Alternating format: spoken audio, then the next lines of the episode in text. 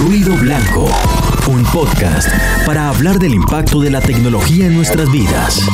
¿Qué tanto dependemos de ella? ¿Y cómo puede llegar a ser la vida digitalizada?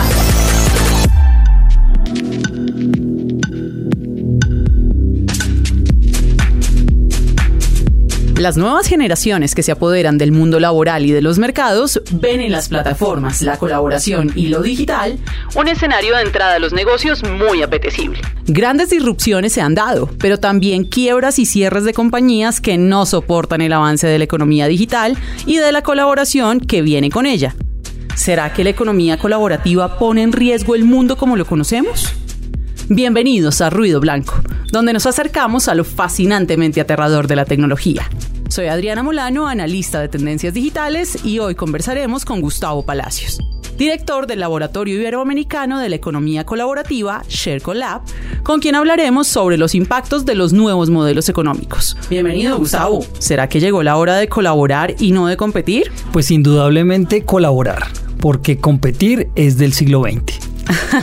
bueno, ya que estamos en el 21, tenemos que pensar que la economía colaborativa promueve el intercambio de bienes o servicios a partir de un enfoque de beneficio mutuo y ahorro, que usualmente incluye un componente tecnológico fuerte para impulsar su crecimiento.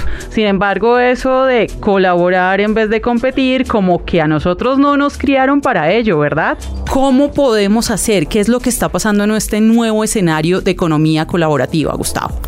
Bueno, Adriana, gracias por la invitación y que este ruido blanco sea muy positivo, sobre todo para que la gente comprenda qué es la economía colaborativa.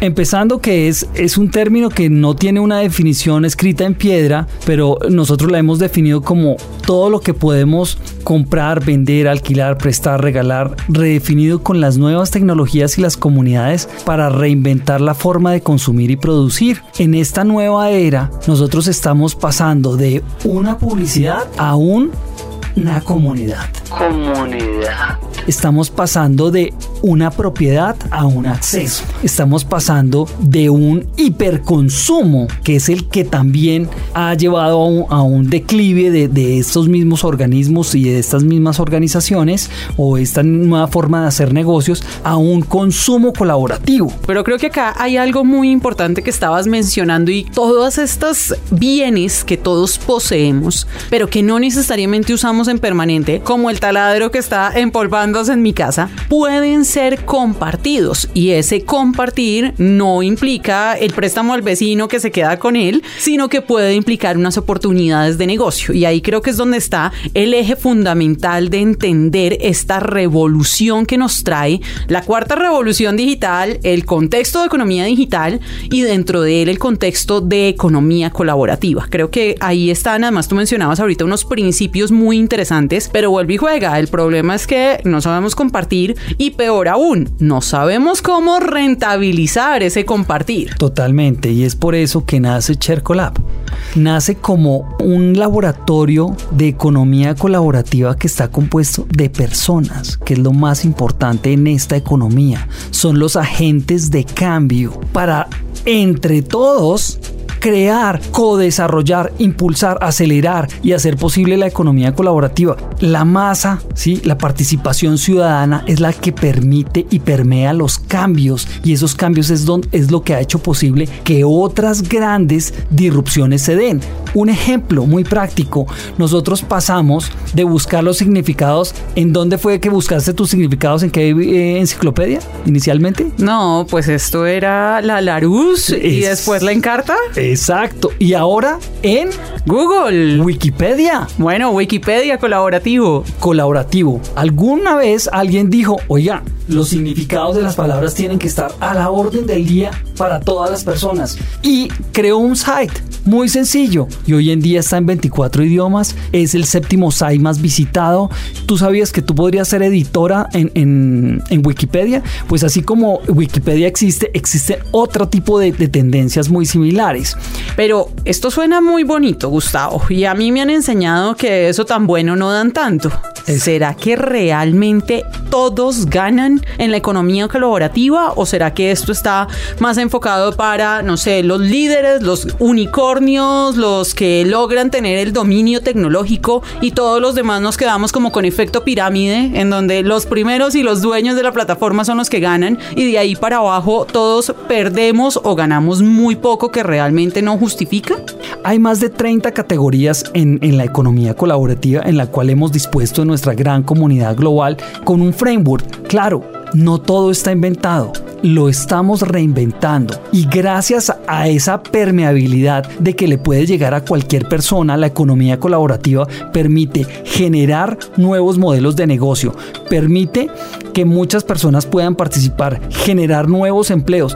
Y adicional, como tú lo decías, el que quiera subirse a ese bus se puede subir porque no es de partidos políticos ni de religiones, es de todas las personas que quieran contribuir a mejorar el medio ambiente, a mejorar el consumo y la producción, a mejorar eh, de una u otra forma uno aprende en comunidad hoy en día y tú sabes que estamos en la era de las comunicaciones y eso ya pasó a una cuarta revolución donde una serie de tendencias tecnológicas combinadas con esas masas críticas que te estoy hablando están haciendo que esas tendencias económicas generen unas nuevas economías. Lo que prima en la economía colaborativa es cómo la relación entre pares permite un acercamiento a través de las tecnologías y eliminamos intermediación. ¿No te parecería maravilloso tú comprar directamente del campo a nuestros cultivadores? Eso suena muy interesante.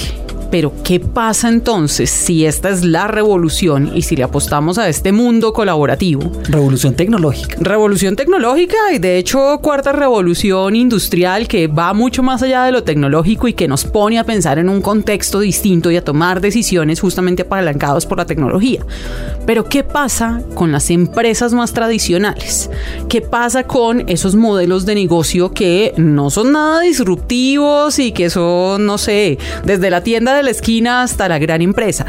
Tienen que asustarse, tienen que subirse, tienen que sumarse. Desde la economía colaborativa se les va a dar una mano o más bien se les da la patada y se les dice, ustedes por allá afuera, acá venimos a reinar nosotros. Lo que nosotros estamos teniendo acá es una economía donde hay unos pares ¿Sí? O, hay un, o hay un, digamos, unos actores, el A y el B, donde tienen un interés común y a través de esas nuevas tecnologías eh, están permeando otros mercados basados en unos nuevos modelos de negocio, los cuales tú ya no vas a adquirir necesariamente en algunos casos, sino vas a acceder. Entonces viene, eh, vienen los ejemplos que están pasando en el mundo, la disrupción en el transporte. Tú ya no necesitas comprar un vehículo, sino usarlo. Yo te digo, tienes que pensarlo muy bien lo de tu taladro porque ya no lo vas a necesitar o no lo estás necesitando y lo, pudieran utilizar otras personas. Imagínate con la bicicleta, imagínate con la ropa, imagínate absolutamente con todo. Lo que pasa es que estamos en una transición y ahí cuando tú decías es una revolución tecnológica, es una revolución humana donde está una transformación eh, digital que, tienen que vivir estas empresas. Entonces, lo que tenemos que hacer las empresas pymes, que el 99% son de ellas en Colombia, ¿cierto? Es prepararnos es transformarnos, es empezar a investigar, es empezar a innovar. Nosotros no podemos seguir con el mismo monitoreo, con el mismo proceso de jefe. De por sí las estructuras cambiaron. Nuestra estructura de nuestra organización es horizontal. Buscamos son líderes, pero no líderes del yo, sino líderes donde nos comprometamos todos, nos empoderemos y generemos una gran confianza para poder hacer posible esos proyectos. Y eso se está logrando.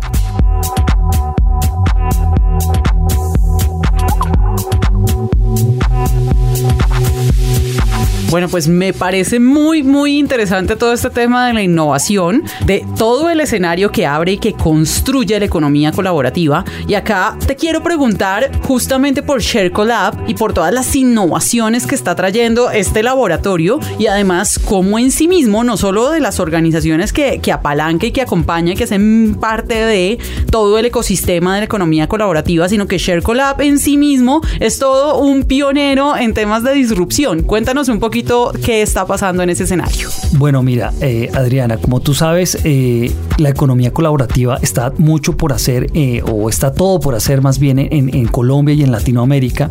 Vengo y hago parte de otras organizaciones, como te dije, sí son muy globales, pero necesitamos nosotros entender en Latinoamérica que tenemos que trabajar juntos. Entonces, lo que está haciendo Chercolab como tal tiene cuatro ejes principales. Uno, comunidad, porque tenemos que hacer una comunidad. ¿Pero una comunidad de qué?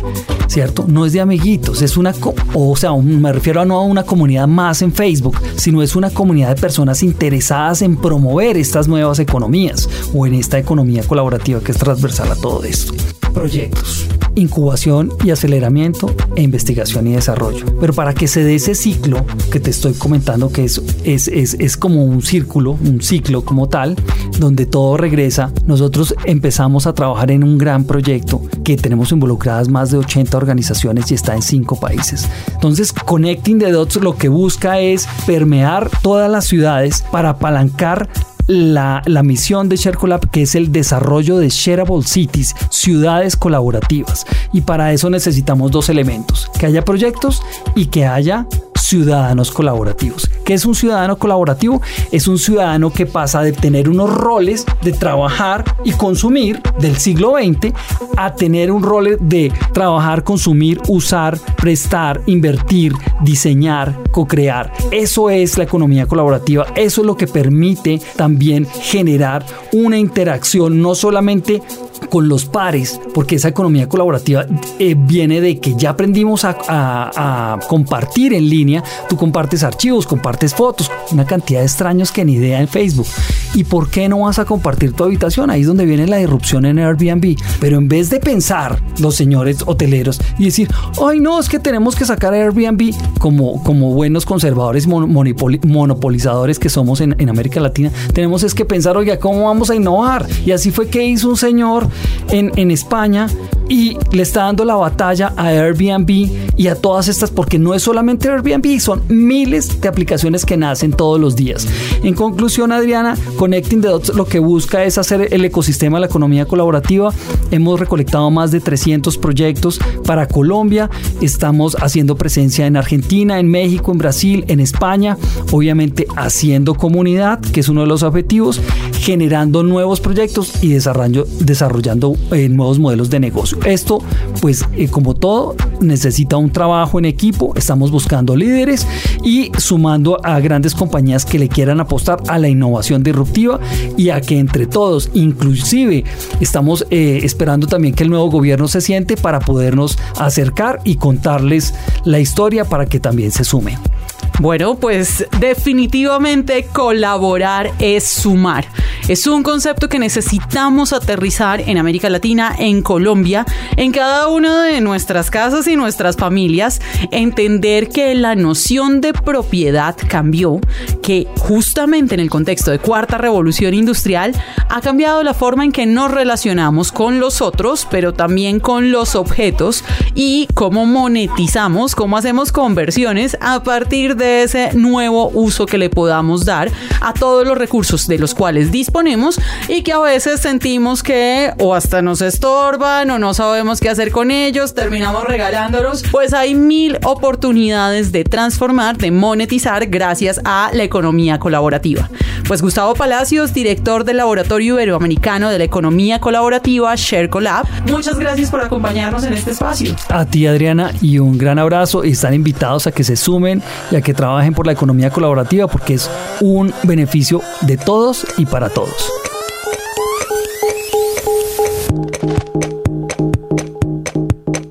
Bueno, hasta aquí Ruido Blanco, lo fascinantemente aterrador de la tecnología. Conéctese bajo su propio riesgo.